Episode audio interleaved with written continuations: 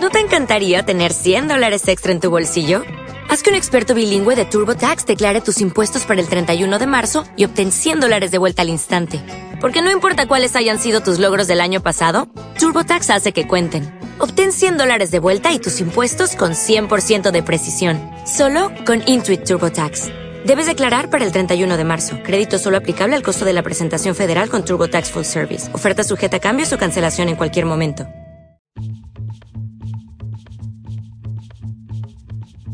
Investigación periodística de Rodolfo Walsh a la actualidad. Operación Masacre, la rebelión de lo escondido. Operación Masacre. El primer programa de radio dedicado a los libros que molestan al poder. Operación Masacre, la rebelión de lo escondido, con Silvia Mercado, en... Pero ¿cómo le va a todo el mundo? Qué bueno estar acá en la 1110, qué bueno hacer Operación Masacre, qué bueno tenerlo a Nacho del otro lado. ¿Cómo le va? ¿Cómo le va Pat Lamperti? Muy bien. ¿Qué es de su buena vida? Muy bien, en mi mejor momento diríamos. Pero qué suerte, yo estoy un poco bajoneada porque, bueno, yo, yo tenía mi, mi, mi- una, como una cierta ilusión de, de un cambio en Brasil, pero ya me pongo muy contenta porque pienso que los cambios se van a dar igual, pero tal vez, bueno, tarden un poco más. Pero sobre todo estoy muy contenta, les quiero decir por qué, porque lo tengo a Miguel Viñaski, al periodista, filósofo, eh, eh, analista, se puede decir, eh, pensador, tremendo escritor de Miguel Viñaski aquí en el piso de la 1110. Yo lo admiro mucho a Miguel Viñaski, déjenme que se los diga. Eh, acá él acaba de reeditar una, una obra que Julián Tagnín, que fue alumno en, en la maestría en Lomas de Zamora, no me deja mentir, uno de los productores, el jefe de la producción de Operación Masacre, este, sabe que yo doy bibliografía obligatoria, la noticia deseada. Realmente este libro es tan importante, Miguel. Y cómo, cómo te agradezco, primero este, que estés en el piso de la 1110 y luego que, este, que hayas reeditado la noticia deseada porque era inhallable. Sí, bueno, en principio, muchísimas gracias. Silvia. Al contrario, me, me avergüenza un poco todo, todo esto que decís. Pero, Pero es que lo que pasa es que no hay casos, déjenme decir, déjame que diga que no hay casos de periodistas, hay periodistas con una gran capacidad de narrativa, con una gran capacidad de investigación, pero periodistas que además de una gran capacidad narrativa y de investigación, tengan esta formación filosófica, en la Argentina no hay, y realmente en otros libros, incluso que yo he leído tuyos, por ejemplo, ese famoso que, este, que era, este, que vos descubriste que, que Superman era periodista. Sí, sí, sí. ¿Cómo se llamaba ese librazo? Periodismo, ficción y realidad. Periodismo, ficción o realidad. Este, mm, eh, bueno, leí también tu libro sobre Mariano Moreno, Sí. este, que me impactó. Lo que pasa es que vos escribís tan bien, Miguel. Este, después leí otro libro también muy interesante tuyo sobre San Luis, Claro, fue el, el primero una investigación sobre los Rodríguez. Sí. sobre los Rodríguez Sá. Bueno, todo esto este, realmente ha dado un, un periodista muy original. Miguel Viñasqui es un periodista muy original que en esta obra, bueno, ahora escrito con enorme éxito La Dueña, con su hijo, con Nico Viñasqui. Em, pero La Noticia Deseada es un libro distinto. O sea, es una verdadera teoría de la opinión pública. Es algo, digamos, que te conmueve. No sé si vos eras consciente cuando escribiste lo que estabas haciendo. Bueno, y no, pero lo, lo pensé con, muchísima seriedad, si, si, si cabe, honestidad, traté de hacerlo, ¿no? Eh, y, y me pareció detectar muchísimos ejemplos, innumerables ejemplos de esta preeminencia del deseo por sobre los hechos. Yo parto de una de un axioma filosófico, los hechos existen.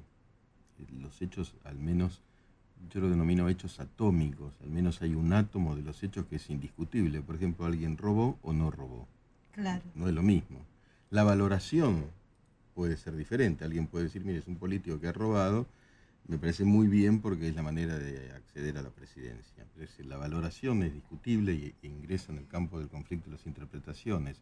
Pero hay un punto que es indiscutible, y son los hechos, ¿no? Y esto se contrapone contra ese relativismo extremo, ese ultrarrelativismo que eh, eh, parte de esta teoría, que a la vez es interesante, de la construcción de la noticia. La construcción de la noticia acontece, si se quiere, digo yo, pero a partir de hechos, y con ellos se construye. Exacto. Bien, eh, y, entonces... Hay hechos, hay noticias y hay relatos. Y después hay deseos. Y después hay deseos. Y el, y el deseo tiende a alejarnos de los hechos. Es, la naturaleza más profunda del deseo. ¿No es cierto? Porque, digamos, nadie desearía si no tuviera algún grado de inconformidad con los hechos que está atravesando. es humano. Eh, claro, es, propiamente humano. Es propio de la tribu humana, de las tribus humanas. Así es. La cuestión es que el periodismo debería ser, o algo es periodístico en la medida en que hace prevalecer a los hechos por sobre los deseos.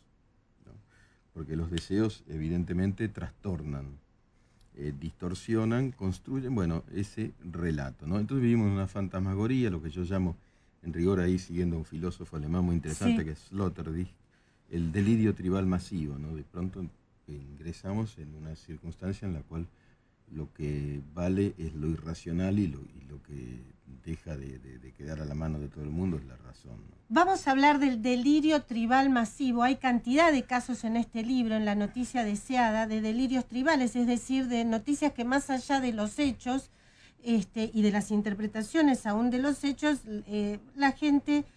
Bueno, la gente ya estoy tirando así como conceptos este, que, son dinamita. Este, eh, la opinión pública cree lo que quiere creer.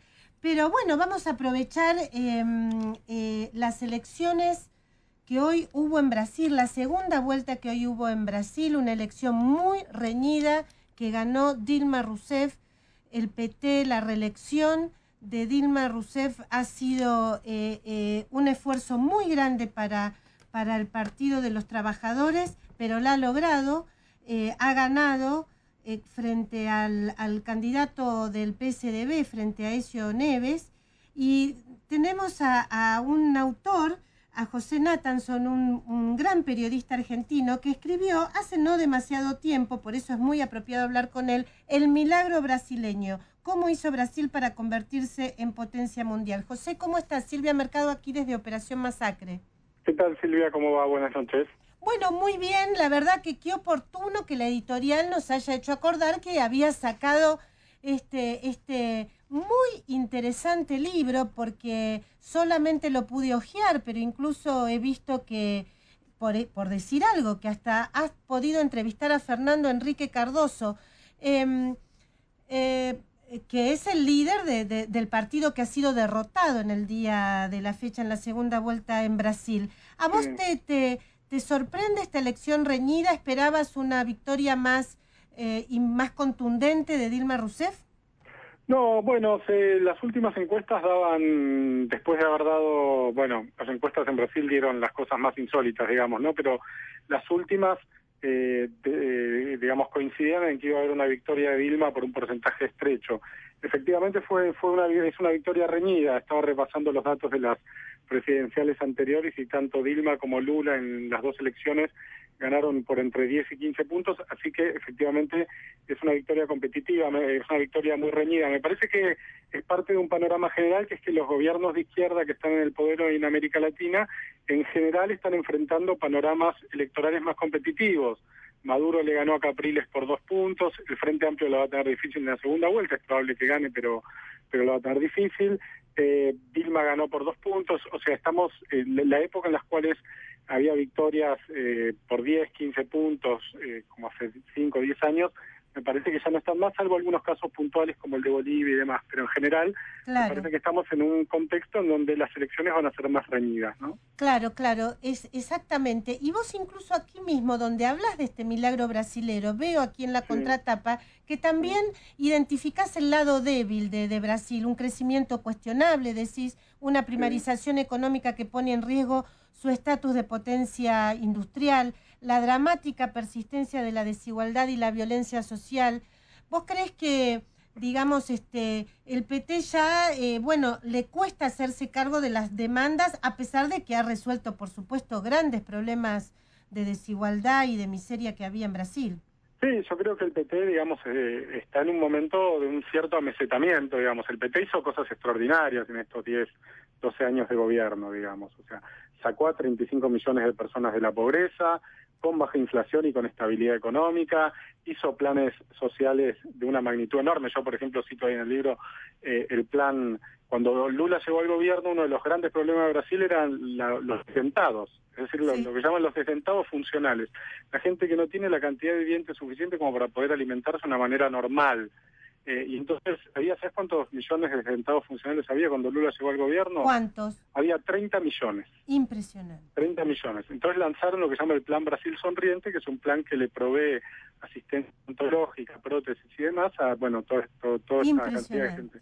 Bueno, eh, esas cosas, efectivamente, Brasil avanzó en los programas de... Acá está el Plan Brasil Sonriente, muy bien. asistencia odontológica, prótesis implantes a los sectores populares. Bueno, de hecho, en, en, en, el nordeste, en estos lugares donde seguramente, en estos estados donde estarían eh, mayores, los mayores porcentajes de desdentados, es donde la victoria de Dilma ha sido aplastante. Sí, sí, Dilma, el mapa de la elección brasilera y la conformación social y geográfica del voto es clarísimo. O sea, eh, más pobres sos, más posible de votar al PT eh, hay, digamos, en, el norte, en el nordeste arrasó Dilma, en San Pablo arrasó Aesio Neves, pero si no, yo estaba mirando recién porque está en Datafolio, están muy, muy por ejemplo, los datos eh, de voto de la ciudad de Río de Janeiro.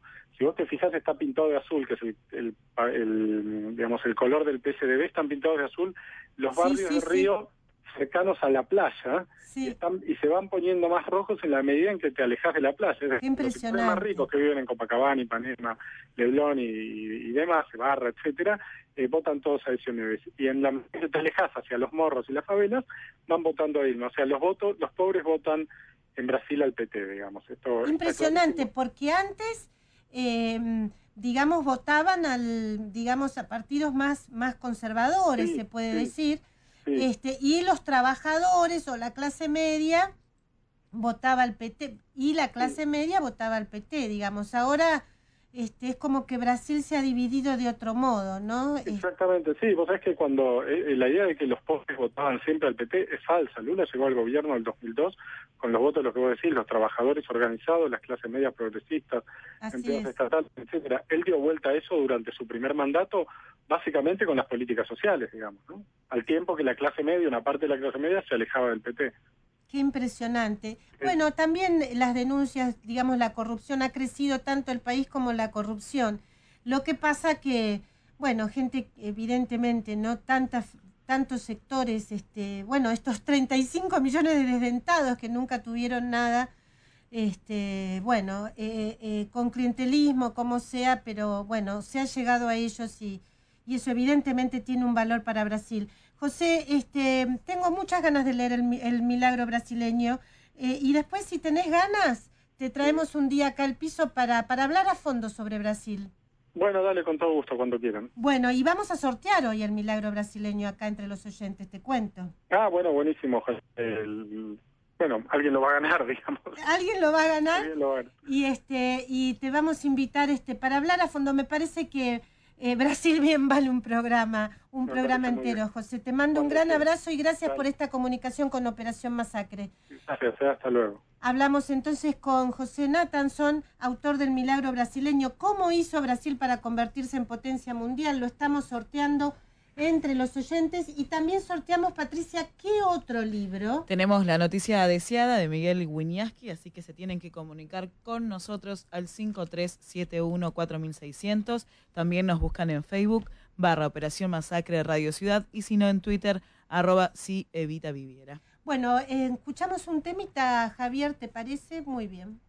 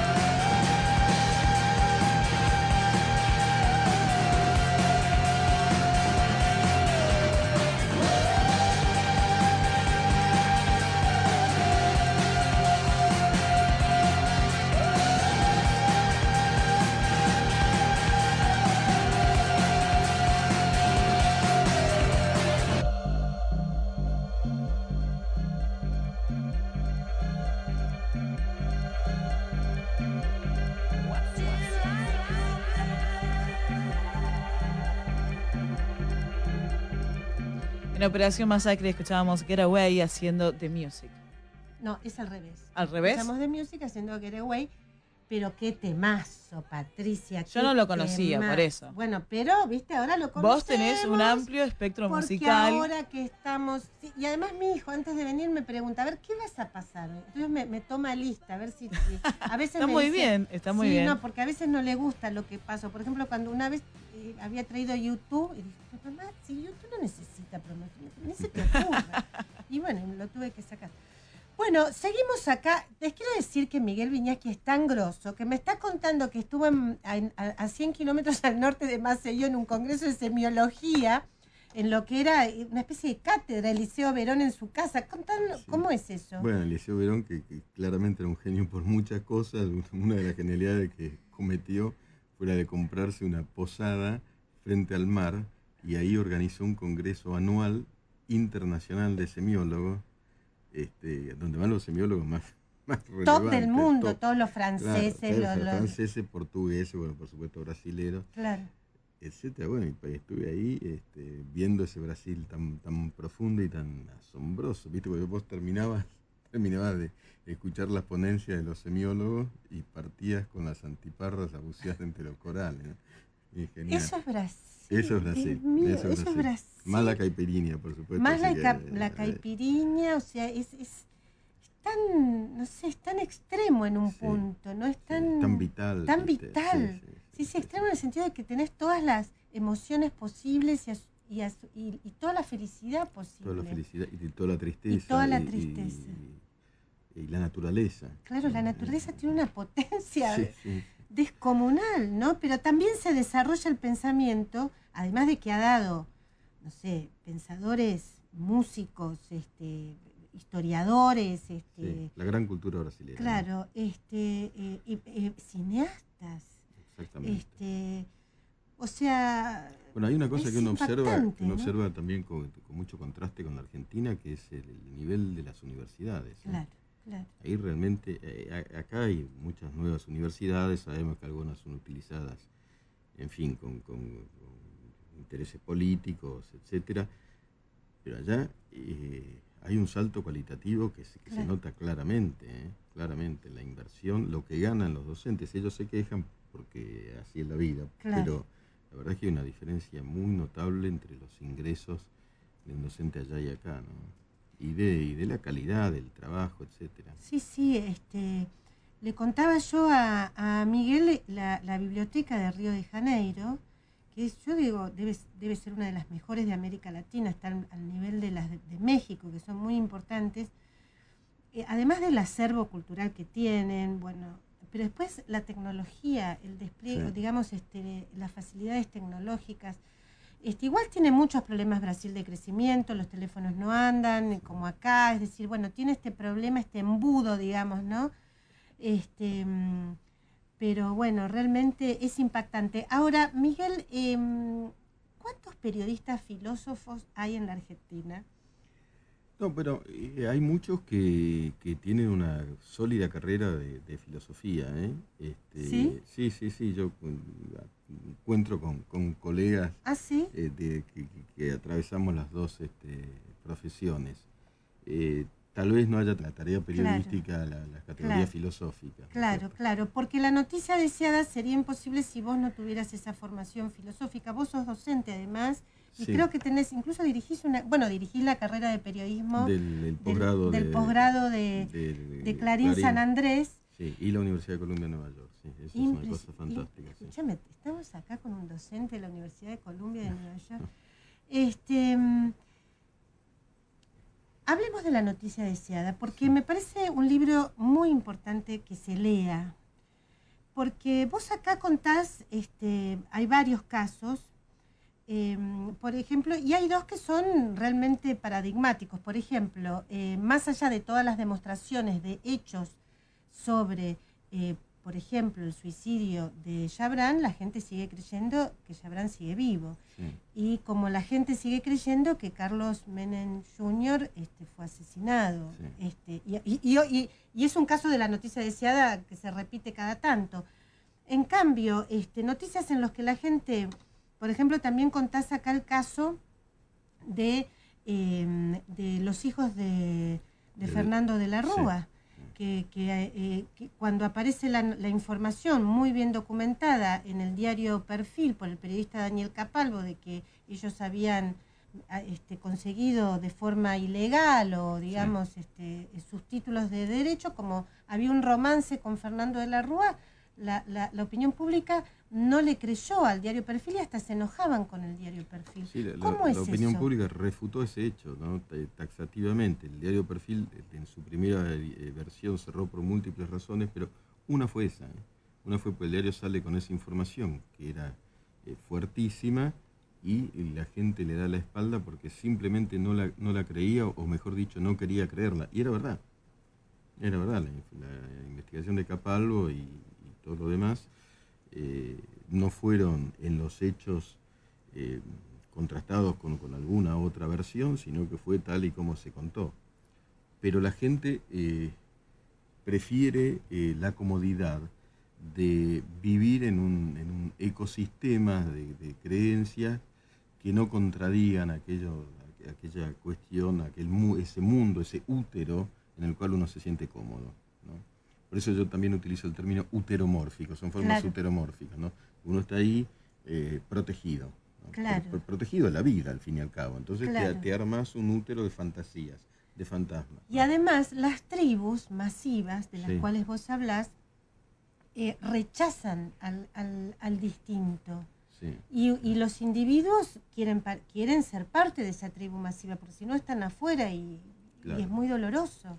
Bueno, es lo, lo, que dice Elizabeth Noel Newman ¿no? en, ese, en esa teoría tan profunda que es la espiral de silencio, que uno prefiere callar al hecho de ser marginado por, por opinar de manera diferente. Entonces uno tiene una capacidad intuitiva para detectar qué opina el grupo en el cual uno está inserto y para coincidir, aunque uno no coincida en la realidad.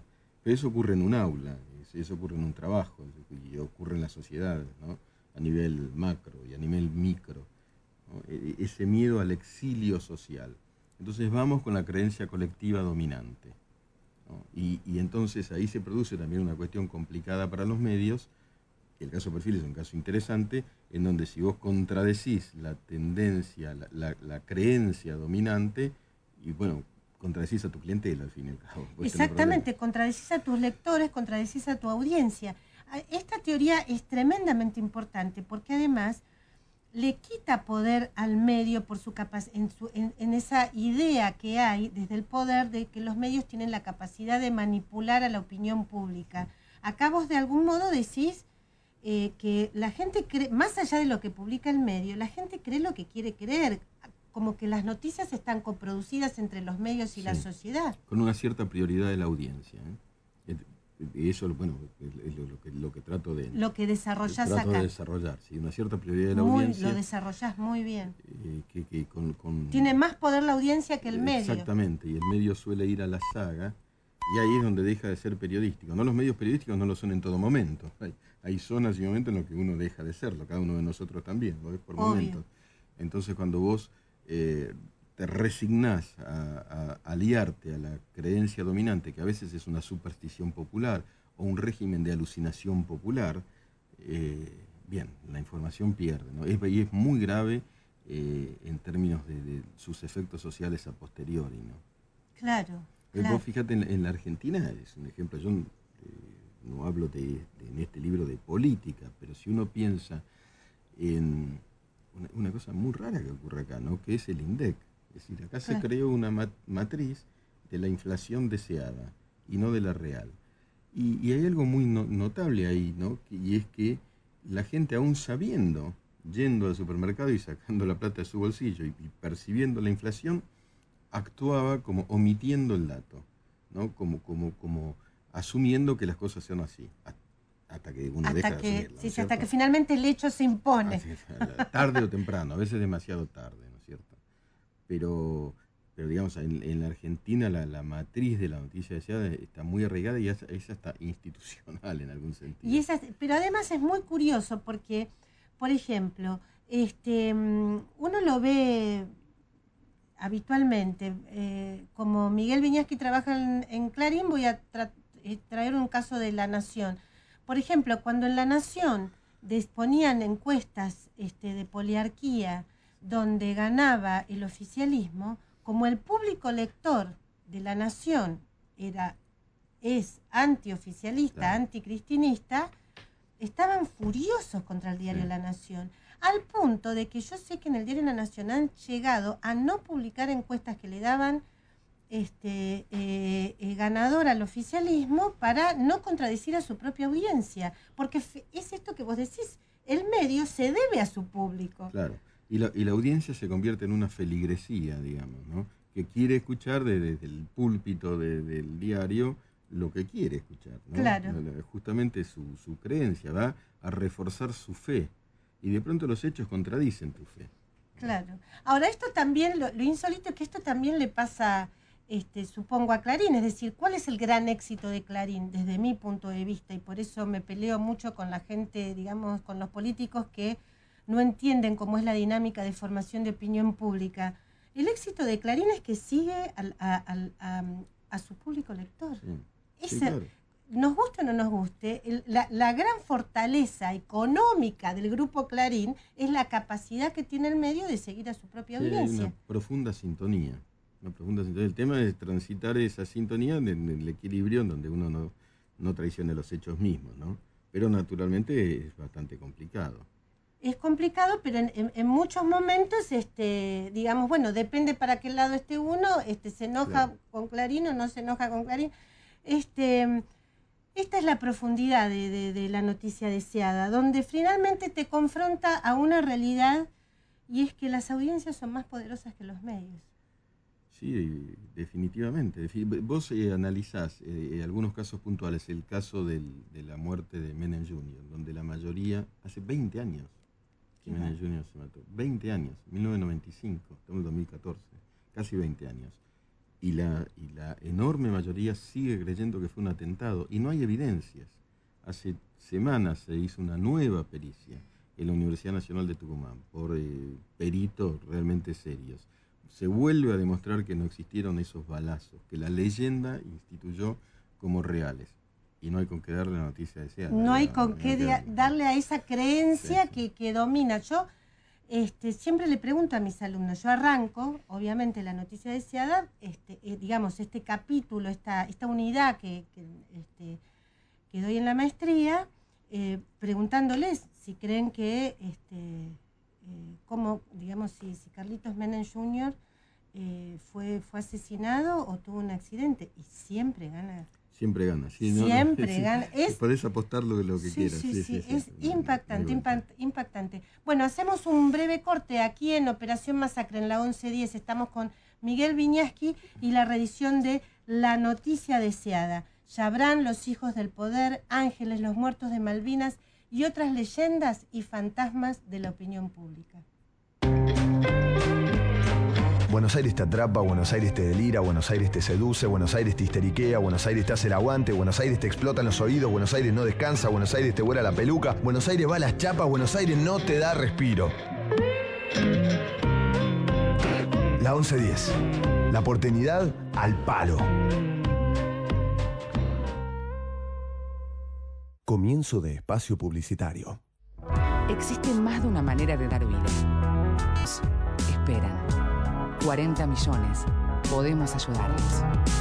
Todos podemos dar vida.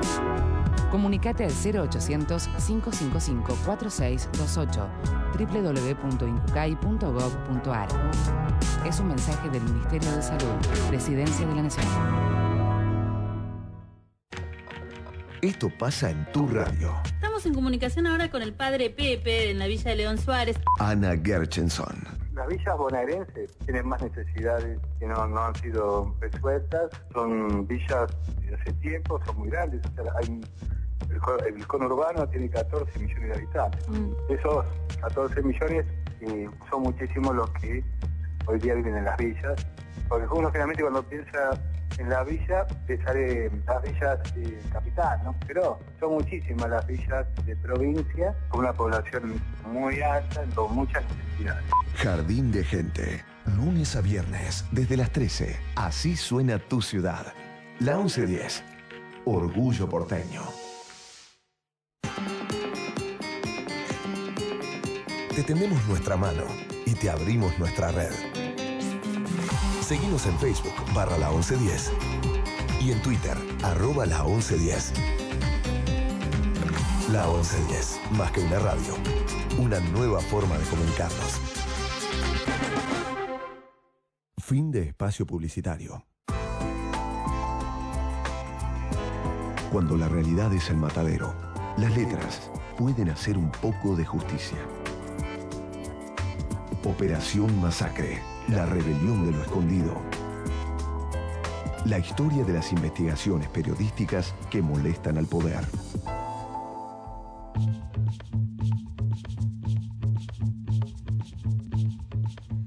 Seguimos con Miguel Viñaski en el piso de la 1110 y mm, quiero seguir trabajando esto eh, eh, eh, con, con los oyentes, que se enteren de, por ejemplo, acá vos este, hablas efectivamente de estos monjes medievales que veían fantasmas, fantasmas y amaban sus apariciones y vos decís que estas noticias deseadas también tienen que ver con, con fantasmas. ¿Cómo Sí. es eso?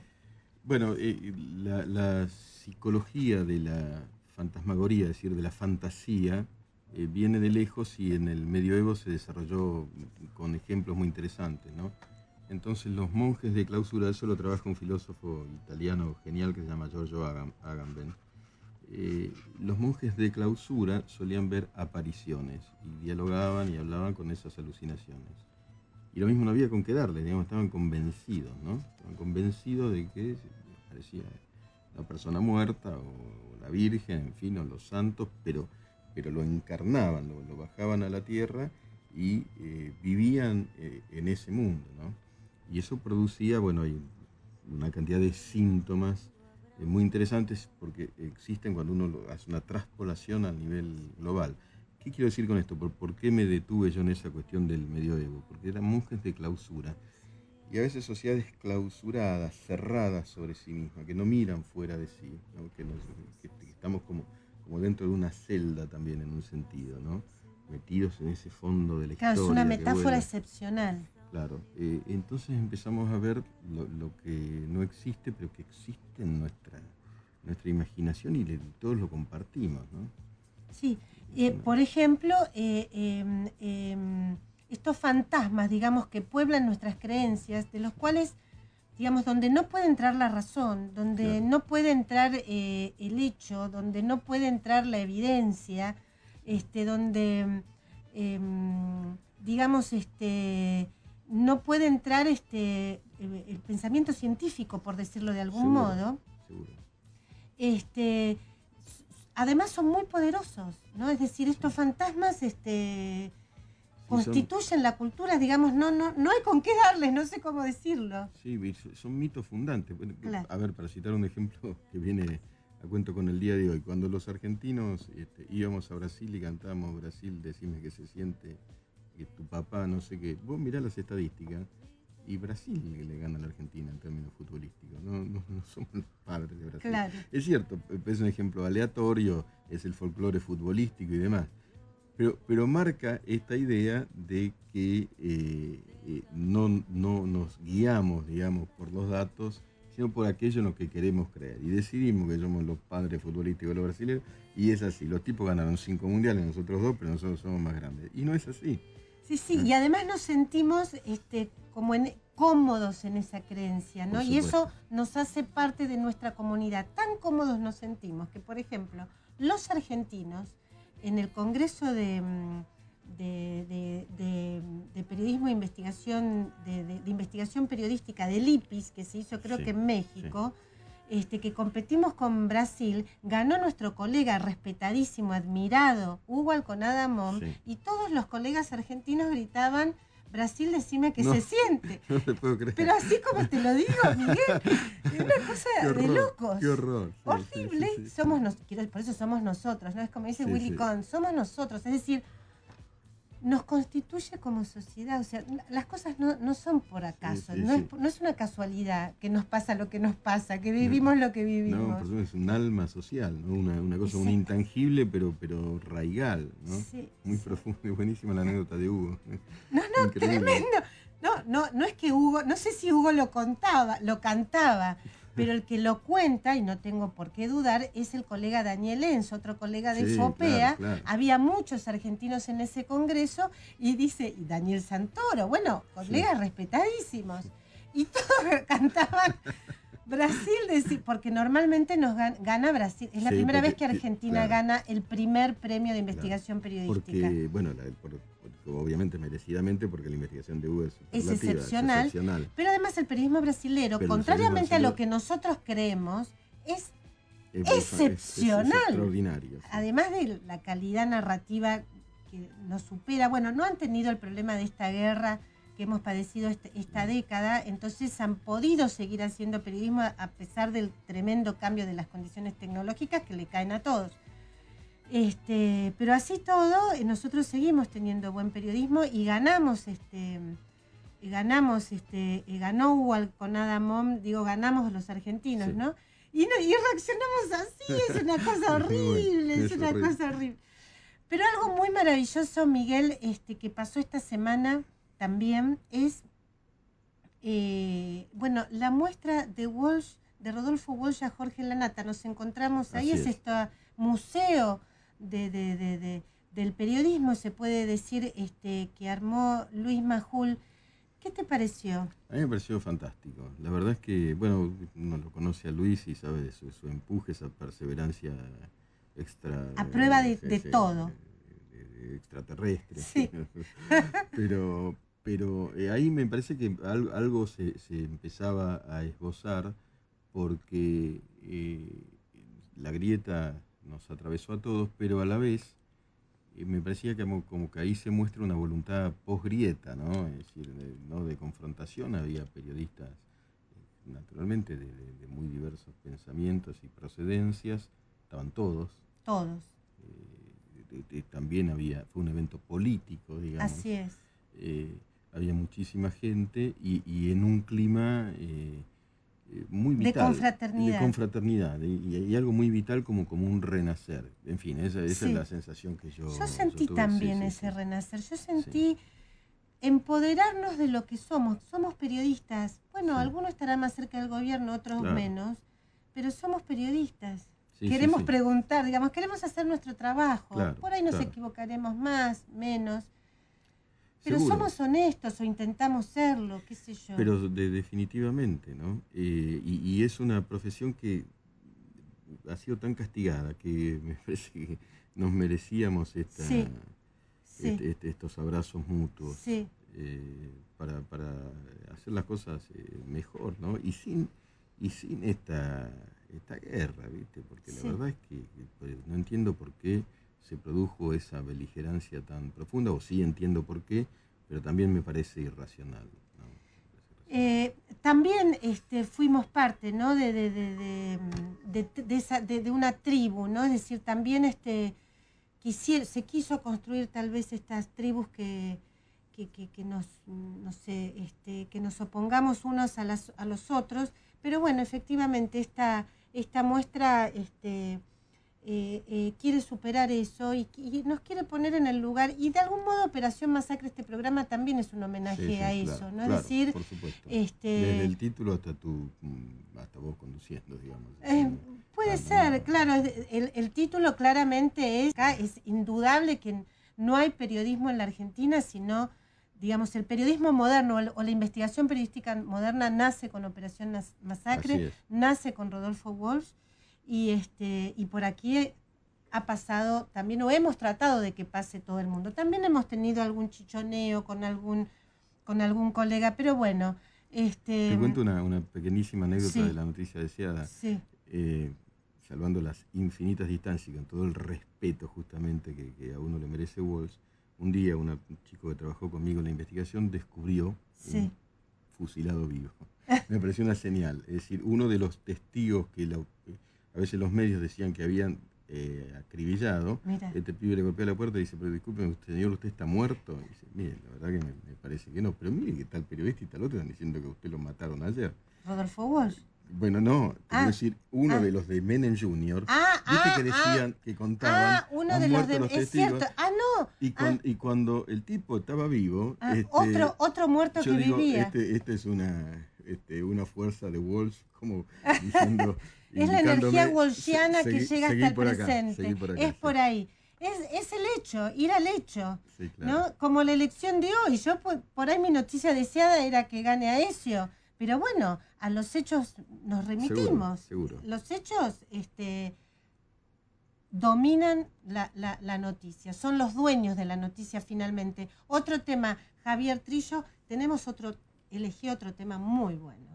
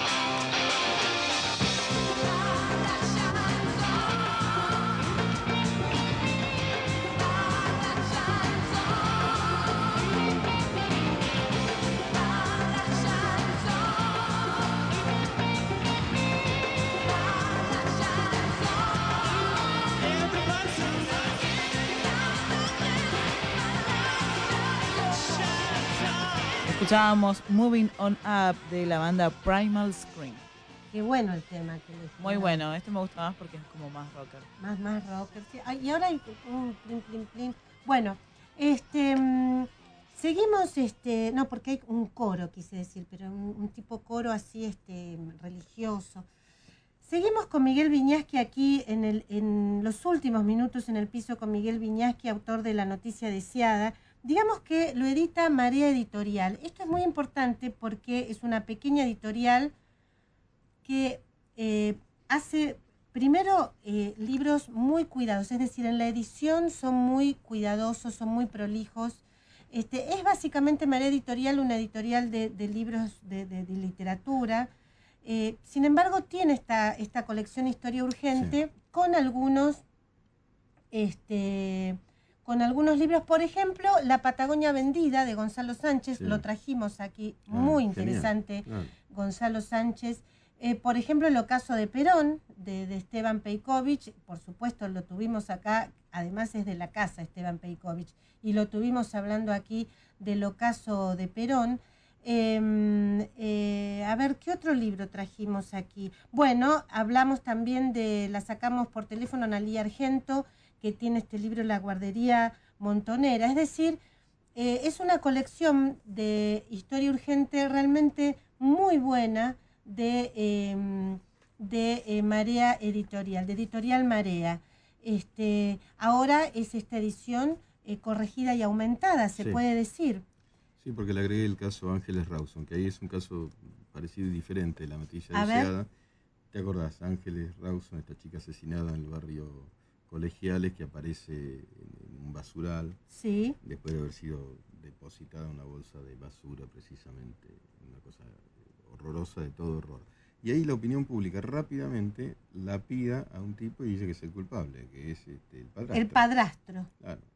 Eh, La opinión pública estaba convencida, por la cara. Por la cara, porque el tipo decía lo que para mucha gente parecían este, cosas desubicadas. Alguien puede decir muchas cuestiones de ser un desubicado y no por eso ser un asesino. Sin embargo, eh, eh, hubo también unanimidad prácticamente en considerar que él era el culpable. Claro, como es un caso menos complejo que el de Menem Jr. o el, de Jabran, después aparece el ADN de Mangieri, del, portero, y allí baja los decibeles el tema noticia deseada, pero relativamente. ¿eh? Eh, yo hablé con, gente vinculada a la investigación desde el punto de, de los abogados, eh, fiscales, y ellos cre- también creyeron que era el padrastro. ¿Por qué? Sin ninguna evidencia, porque el tipo, eh, me contó alguien, estaba siendo interrogado en... O sea que no, o sea, no solo la opinión pública, sino los que Los estaban propios- investigando los el propios caso. investi- investigadores. Eso también me resultó muy interesante y yo le pregunté a alguien, ¿y por qué? Eh, dice, porque eh, yo lo interrogaba y jugaba con una tanza de pesca. Digo, claro, pero de ahí a- Y me pareció una cosa muy extraña. Sí, no había evidencia ninguna, ¿no? Y, y la verdad es que los medios, este, hubo periodistas que fueron a... exacerbaron esto, ¿no? Periodistas que fueron a la casa de, de este tipo, lo insultaron, no lo desafió a pelear, le dijo no se me haga el guapo, en fin. eh, Y por el eh, contrario, Marjorie tenía cara de bueno. Exactamente, ese, ese, ese- prejuicio, claro, que designó a uno como inocente y a otro como culpable. Y eso también es un poder, ¿no? El, el poder de quien, de- de- del juez, del circo romano, de que yo te subo el dedo, te lo bajo, Sí. ¿No? Desde los medios y te liquido, ¿no es cierto? Ahí también hubo muchas operaciones del gobierno para encontrar un culpable rápido. Hubo gente directamente subordinada a Gis Carbó que señaló al padrastro para resolver Ah, el tema. eso no sí, sí, sí, sí. Ahí estuvo Cristina Camaño, estuvo Bernie, había Ah. una orden, digamos, de resolver rápidamente la cuestión, no como un hecho de inseguridad Claro, eh, de, claro. de- de los que estamos habituados, Claro. sino como una Claro, porque impactaba primero como un hecho de inseguridad. Exactamente. Exactamente, había impactado así. Yo como después se transformó en una, una novela, para Sí. mí era una noticia indeseada, es decir, trataba de cerrarme al, al- al- debate del caso. A mí porque me también, pasó lo mismo, sí. porque pero- también se usaba ese debate para ocultar eh, eh, otras realidades económicas, Sí, había sido una semana terrible en la Argentina, como son todas las semanas, y Sí. apareció esto y eclipsó todo lo demás. ¿no? Claro. Eh, y, y fue utilizado por todo el mundo, ¿no es cierto? Ahora, el tema es que la coproducción de la opinión pública y de los medios fue notabilísima, ¿no? Este, en, en los primeros tiempos, la designación, el dictamen popular, mediático popular, de que el asesino, violador, Claro, y era muy difícil también para, el peri- para un periodista que tal vez fuera un poquito más este, racional o científico, decir Contradecir. no, contradecir Claro. ese, ese sentido común, ¿no? Es- Seguro, eso que creía común. la tribu masiva. Eso es. Y la mitología que hay sobre el padrastro, la imaginería Claro. sexual, Claro. etcétera, ¿no? El malo, el padrastro, madrastra, esta cosa que, que también es muy profunda, que viene en fin de los También son de nuestros fantasmas, Por eso ¿no? son los nuestros, son los de todos, ¿no? Y, y tuvo una pregnancia extraordinaria, ¿no? Y afortunadamente parece que las cuestiones fueron dirigiendo hacia un cauce más racional.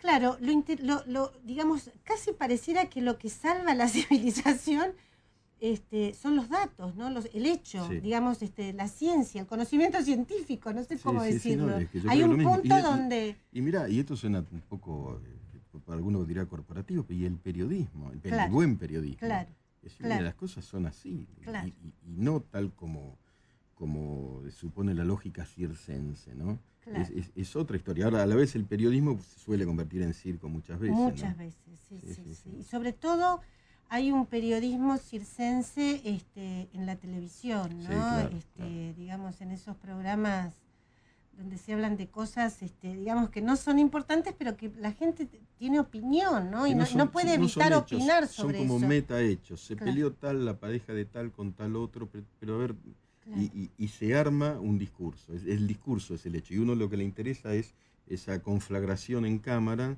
vacía, después uno no va a, ponerle semántica, es decir, a eso, a la relación entre las palabras y las cosas. Son las palabras lo que valen. Claro. ¿no? Pero bueno, están las, las- palabras tendrían que tener que ver con las cosas cuando uno investiga cuestiones importantes. Ahora, este asunto trasladado a la política, que es un poco lo que vemos ahora en muchísimos programas de debate, es un tema para seguir, ¿no? Que es lo que está pasando ahí, la lógica Sí. del espectáculo, Sí. de, la, de la confrontación y la beligerancia del espectáculo puesto en el debate político. Claro. Qué Bueno, tendrías que escribir sobre eso. eso- Ponete con ahí- eso, porque es delicado, es un tema delicado. Claro, claro. Es un, claro, Las, ponen un- las leyes del espectáculo. Las leyes del espectáculo te ponen un provocador, ¿no? Este, que funciona, que tiene rating, porque Alex siempre la- Freire, ponele. Sí, una- exactamente. decir algo. Por decir algo. Este, se levanta el rating y el debate político pasa por ahí. A ver, pero ¿quién es este tipo? Claro. ¿No? ¿Y ¿Cuál es la entidad y, y qué es lo que en rigor está diciendo? Que, que uno se- la gente se va a morir si no ganan Claro, esto. ¿De qué habla? Además, ¿de qué No, habla? claro, o sea, es una Babel. Es, una Babel. Pero ahí entras, ¿eh? Ahí uno entra, se mete en el debate. ¿no? sí, y tenés opinión, porque además la gente te dice, bueno, pero ¿y vos qué opinas de Claro. esto? Y como que si no tenés opinión, estás fuera de, de la Claro. tribu, digamos. Y no Claro. sé, no, no, no, qué sé yo. Por- porque otra cuestión de la tribu es que, ¿Qué eh, que pienso es de adversativa, que es decir, tiene que haber una y otra. Entonces, ¿vos de qué lado te pones? ¿Qué es lo que nos pasó todos estos años? Claro. Mirá, yo ninguno, la verdad. Eh. Déjame pensar, decir, déjame, investigar. Claro. Este, por, ¿Por qué? A priori me voy a situar, ¿no? Pero la lógica es esta, la de la, la confrontación y la, la configuración de dos equipos. Y, es la lógica deportiva también. Y siempre es muy pregnante aqu- aquella situación en la cual uno puede ganar y, otro puede, y otros pueden perder, ¿no? Qué tipo inteligente Miguel Viñasqui, che. No nos pasa esto todos los domingos, les quiero decir. Bueno, tenemos que, ya tenemos este eh, eh, los ganadores. Ahora en breve los tenemos. Bueno, porque les quiero decir que ya son las, las, las 20.59. Estaban todos muy copados escuchándolo a Miguel Viñasqui. Tenemos que despedirnos del programa y, y no, y no tenemos los ganadores. Este, a- a- acá viene, acá viene. Acá viene, acá viene. A ver. De Patricia, terminación 658, se lleva el milagro brasileño de José Nathanson y el libro de Miguel se lo lleva eh, ya. Elina, terminación 659. Escúchame, ¿de qué editorial ¿Qué es el libro de? José Nathanson? ¿Cómo? ¿De qué editorial es el libro de José Editorial Debate. Editorial Debate, que es de Penguin Random House Mondadori, y la noticia deseada de Editorial, Editorial María. Me gusta decir las editoriales porque como nos dan los libros Por para, para sortear y plin, plin, plin, les, este, le- les quiero agradecer. Bueno, la verdad que hemos tenido un programón. Yo les dije, les avisé, no es que no les avisé. Una clase. Sí, sí, porque Magistral. estamos ante una verdadera clase magistral, este, con un tipo muy especial Sí. como es Miguel Viñaski, un gran periodista, un gran escritor, un gran analista. Y bueno, este, nos despedimos. Miguel, te agradecemos mucho tu paso acá por Mi- mi Operación gratitud a Masacre. vos, como siempre. No, no, no, no. Mi gratitud porque, de verdad, por, por, por este, bueno, por, por las obras de Miguel, pero sobre todo, este, recomiendo que vayan a comprar la noticia. Decía, además está maravillosamente escrito. Le agradezco mucho a Julián Tagnín que aquí lo veo. Le agradezco mucho a Javier Trillo que aquí lo veo. Le agradezco mucho a Lili Quiroga que está con las redes sociales. Le agradezco a Nacho que está en la operación, a Pat Lamperti, a Radio Ciudad y este y acá la reina que nos va a leer las noticias. Chao. Hasta el próximo domingo a las 20 aquí volveremos a Operación Masacre.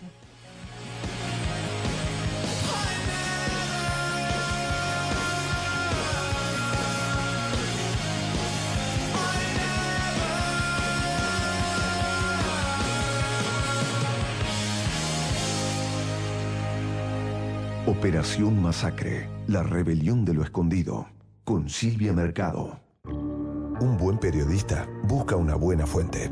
Un buen oyente busca la mejor radio. Noticias en la 1110. Para oyentes profesionales.